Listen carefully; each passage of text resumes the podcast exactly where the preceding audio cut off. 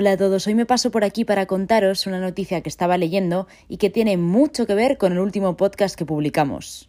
El titular dice que los inversores de bonos del gobierno de Reino Unido están sufriendo su peor trimestre de las últimas dos décadas. ¿Os imagináis por qué puede ser esto? Como explicamos en el último podcast, los bancos centrales miden el pulso de la economía.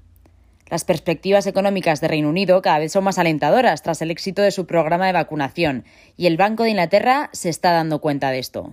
Se esperaba que el Banco de Inglaterra bajase los tipos de interés, pero al ver el posible repunte de su economía ha decidido mantenerlos. El fuerte ritmo de vacunación ha dado lugar a mayores expectativas de inflación y de empleo, y esto ha obligado al Banco de Inglaterra a dar un giro a sus expectativas de política monetaria.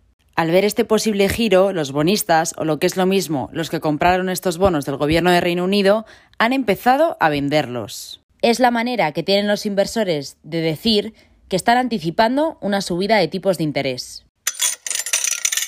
Esta posible subida de tipos que ya comentamos en el último podcast supondría 1. Una venta de los bonos que ya están en circulación, como indica el titular de la noticia. Los inversores de bonos del Gobierno de Reino Unido se están dando cuenta de que los nuevos bonos que se emitirán tendrán una mayor rentabilidad que los que ellos tienen ahora. Por eso empiezan a venderlos y su precio cada vez es más bajo.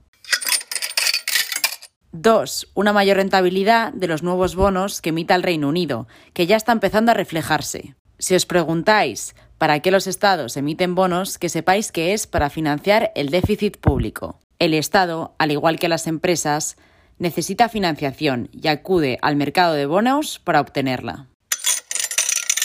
3. Una apreciación de la libra que ya estamos viendo frente a otras divisas como pueden ser el euro o el dólar una posible subida de tipos de interés va a causar que inversores que tenían su dinero invertido en otras divisas ahora quieran tenerlo en la libra. Esta subida de tipos les supondrá una mayor rentabilidad y por eso atraerá más capitales.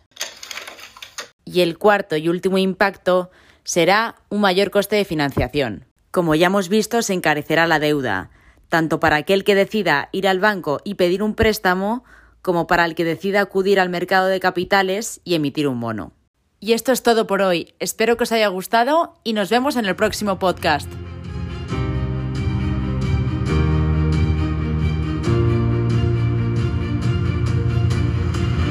The Logic of Economics a día 1 de abril de 2021.